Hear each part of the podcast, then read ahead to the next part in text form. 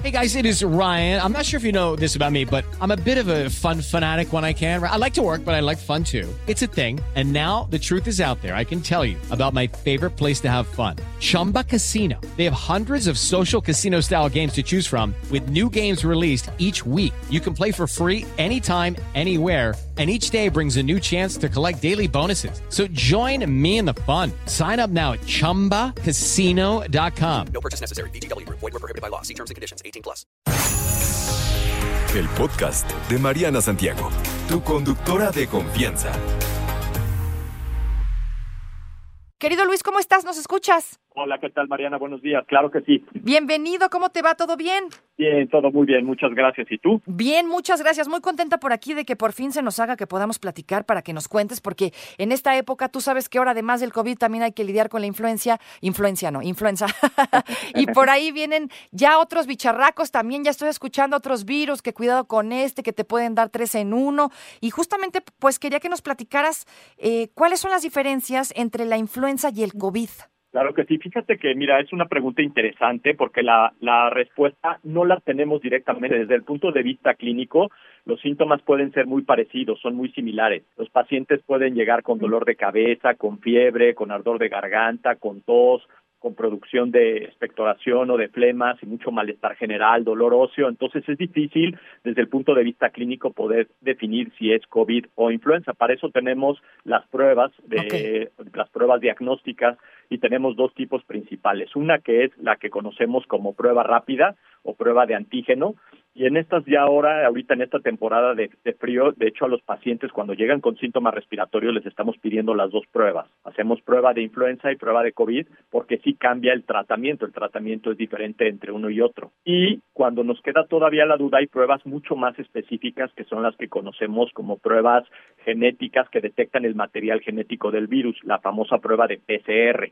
Con esto también podemos hacer esas dos pruebas si, si tenemos todavía la duda y queremos estar 100% seguros de la infección o casi 100% porque no hay una prueba que sea 100% específica y podemos decir si el paciente tiene virus de influenza o COVID y obviamente ya nos dirigimos mejor a un tratamiento y hay algunos pacientes que incluso también los síntomas se pueden confundir también con bacterias. Con una gripa común y corriente hay mucha gente que ahorita me dice es que no sé si es influenza, si es COVID o tengo gripa, ¿no? Exactamente. En, en relación a la gripa, exacto. Cuando hablamos también ahorita que mencionabas interesante lo de los virus, de los diferentes tipos de virus, hemos visto en esta temporada hay un virus sobre todo que les afecta a los niños que llama virus incisional respiratorio, hay otros virus que se llaman adenovirus, metaneumovirus y obviamente las influencias y sus variantes de influenza que pueden ser A o que puede ser B también o puede ser AH1N1 o H3N2, por eso sí es importante en algunos casos, sobre todo cuando tenemos la duda que el paciente tiene digamos síntomas más severos o que ya pudiera estar acercándose a una evolución de una neumonía, necesitamos tener las pruebas específicas para saber a qué tipo de virus vamos a atacar. O sea, como conclusión me dices, para saber si tengo virus, eh, de, digo, si tengo eh, COVID, si tengo influenza, si es gripa, necesito las pruebas a fuerza. A fuerza, sí, definitivamente es, es, fundamental poder hacer una prueba. Uno de los problemas que a lo que nos enfrentamos es que a veces las pruebas estas que te mencionaba Ajá. de PCR tardan un poco más en darnos los resultados. Ok. Y los pacientes están sintomáticos, a diferencia de las pruebas rápidas que en 10, 15 minutos tenemos el resultado platicando por aquí con el neumólogo Luis Septien, que nos está justamente pues abriendo el panorama sobre esto de la influenza y el COVID. Eh, ya nos dijo que la única manera de reconocer si es uno o es el otro es a través de las pruebas. Por ejemplo, querido Luis, hablando de los síntomas, ¿cómo podemos darnos más o menos una idea? ¿Cómo son los síntomas de la influenza? ¿Cómo son los de eh, COVID? ¿Se parecen mucho? Mira, sí se parecen mucho. Eh, normalmente como empiezan los síntomas es algo de malestar general algo de cansancio, fatiga, puede haber dolor de cabeza, escurrimiento, eh, ardor de garganta, tos que puede ser seca o que puede ser con producción de moco, puede haber dolor de espalda, dolor de articulaciones, dolor muscular, mucho malestar general, como cuando hemos tenido todos una gripa fuerte, es el, digamos que es el inicio del, de la infección. Sin embargo, en algún momento, si esto evoluciona, nos puede, y que son datos de alarma, si empezamos a notar más cansancio, más fatiga, en algún momento sensación de falta de aire o que vemos coloración azulada de los dedos o los labios o vemos que nuestros niveles de oxigenación bajan de 90%, eso sería un dato de alarma porque podríamos estar ante un cuadro de una neumonía. Ok, entonces es importante correr al doctor. Dime una cosa, ¿qué pacientes son más susceptibles a los virus? Mira, lo hemos visto eh, sobre todo pacientes que tienen el sistema inmune alterado, lo vemos en niños, en pequeños y también en adultos mayores y en pacientes que tienen enfermedades crónicas, por ejemplo, hipertensos, diabéticos, insuficiencia cardíaca, insuficiencia renal, pacientes que están tomando medicamentos en forma crónica, por ejemplo, de este tipo de derivados de corticoesteroides, todos estos pacientes tienen mayor riesgo de tener complicaciones eh, derivadas de estos virus. Oye, ahora con esto de las vacunas, mucha gente que escucho que dice, eh, no, pues es que no, yo ya, ya me, acabo de poner la del COVID y, ya toca la de la influenza. No, se me hace que no me la pongo porque me da miedo. ¿Hay algún problema si te las pones juntas? Si te las pones muy cercana la una de la otra, pasa algo, hacen reacción, te puede hacer una reacción rara en el cuerpo. ¿Tendríamos por qué estar espantados? Mira, la verdad es que no. De hecho, ahorita empezaron ya, empezamos desde el mes de octubre a, con la campaña de vacunación para influenza. Yo lo que, lo que recomiendo a mis pacientes es no ponerse las juntas, no directo por la respuesta inmune que generan. Sobre todo, ya ves que la vacuna de COVID puede generar más efectos adversos que la de influenza. La de influenza ya es una vacuna que ponemos ya desde hace muchísimo tiempo, desde hace muchos años, y sí invitamos a la población general a que se la pongan, sobre todo en esta época que empieza el invierno, y ya en los últimos días hemos empezado a notar un descenso en la temperatura. Ok, sí, sí. Entonces, eh, lo ideal es sí ponértela no tan pegada una de otra, más o menos que si me puse la de eh, COVID hace un yo mes. recomiendo por lo menos dos semanas, poner primero una y luego la, y luego la otra. A las dos semanas la que sigue. Ok, y ahorita hay, un, hay una campaña de vacunación contra la influenza. Seguramente su municipio, en su delegación, encontrarán un lugar donde, eh,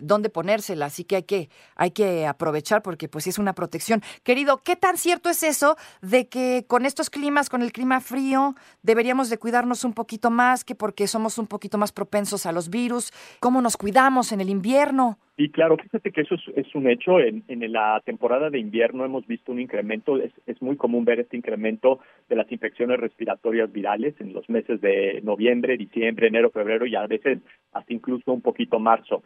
Está demostrado que en la época de frío de invierno, nuestras barreras de protección de las vías respiratorias y nuestro sistema inmunológico puede estar ligeramente más débil o alterado y esto hace que los virus y bacterias puedan pasar directamente a nuestra vía respiratoria e infectarnos y obviamente empezar con los síntomas. Nosotros ya ahorita desde noviembre empezamos a ver un incremento de casos en las, en las infecciones respiratorias. ¿Cómo le hacemos para cuidarnos y protegernos un poquito más en este invierno? Lo sería eh, siempre llevar una nutrición balanceada, una buena dieta, eh, comer frutas, comer verduras, eh, proteger nuestro sistema inmune también tratando de dormir mejor, disminuir el consumo de tabaco, de consumo de tabaco y alcohol, tratar de evitarlos al máximo, hacer, tener un programa de ejercicio, hacer ejercicio. Digamos que esas son las medidas naturales que, que nosotros tenemos para cuidarnos en esta temporada y en algunos pacientes también nos puede ayudar el, la ingesta de vitamina C, de zinc, de vitamina D como suplementos eh, vitamínicos, sobre todo, y, nutricionales para, para mejorar nuestro sistema inmune. Obviamente que no se automedique, no todo esto pues tiene que ser a través de, de un médico que les diga qué tomar. Lo ideal, es, lo ideal es siempre acudir al médico, sobre todo cuando empiezo síntomas, no automedicarnos, porque es una, es una práctica muy común que me empiezo a sentir mal y me receto, me tomo antibióticos, o empiezo con los antivirales, o empiezo con los antigripales, y es importante siempre tener un buen diagnóstico, ¿no? Porque a veces el problema es que esto puede avanzar, ya hemos visto casos complicados de influenza, hemos visto casos muy complicados de COVID, entonces siempre recomendamos que siempre lleven la valoración de un médico antes de empezar medicamentos. Y bueno, sobre todo, ¿no? Si ya te dio también, Luis, porque lo hemos visto en miles de casos, ¿no? Que no nos confiemos de que porque soy saludable y soy deportista y soy no sé qué, si ya me dio a mí no me va a pasar nada, a quien sea le puede pasar cualquier cosa, si no, pues tiene precaución, ¿no? Así que si se sienten mal, pues luego, luego correr con, contigo, ¿no? Urgente. Por supuesto, claro que sí. Querido, eh, también una pregunta más. Esto lo escuché hace poquito, ¿no? Una, eh, una chica que me dice, no, es que yo me acabo de vacunar contra el COVID. Yo creo que ya no me voy a poner la de influenza porque pues seguramente una me protege de la otra, porque se parecen los virus.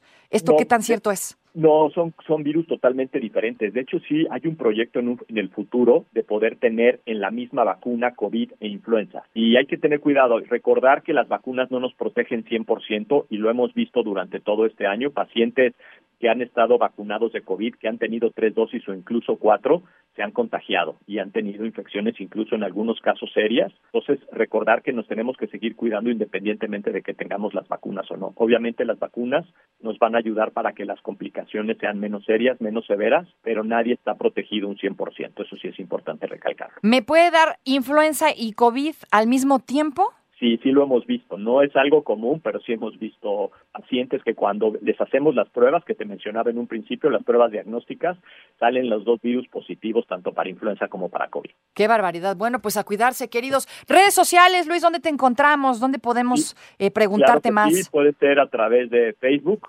Me encuentran como Luis Septien o como L Septien y en Instagram también como Septien Luis o como Doc Septien. Septien con S de sapo, ¿ok? Para que le sepa. S de sapo y N de Nora al final. Eso. Muchas gracias, querido Luis. Qué gusto que podamos platicar por fin. Gracias, Mariana. Gracias por la invitación y un gusto estar en tu programa.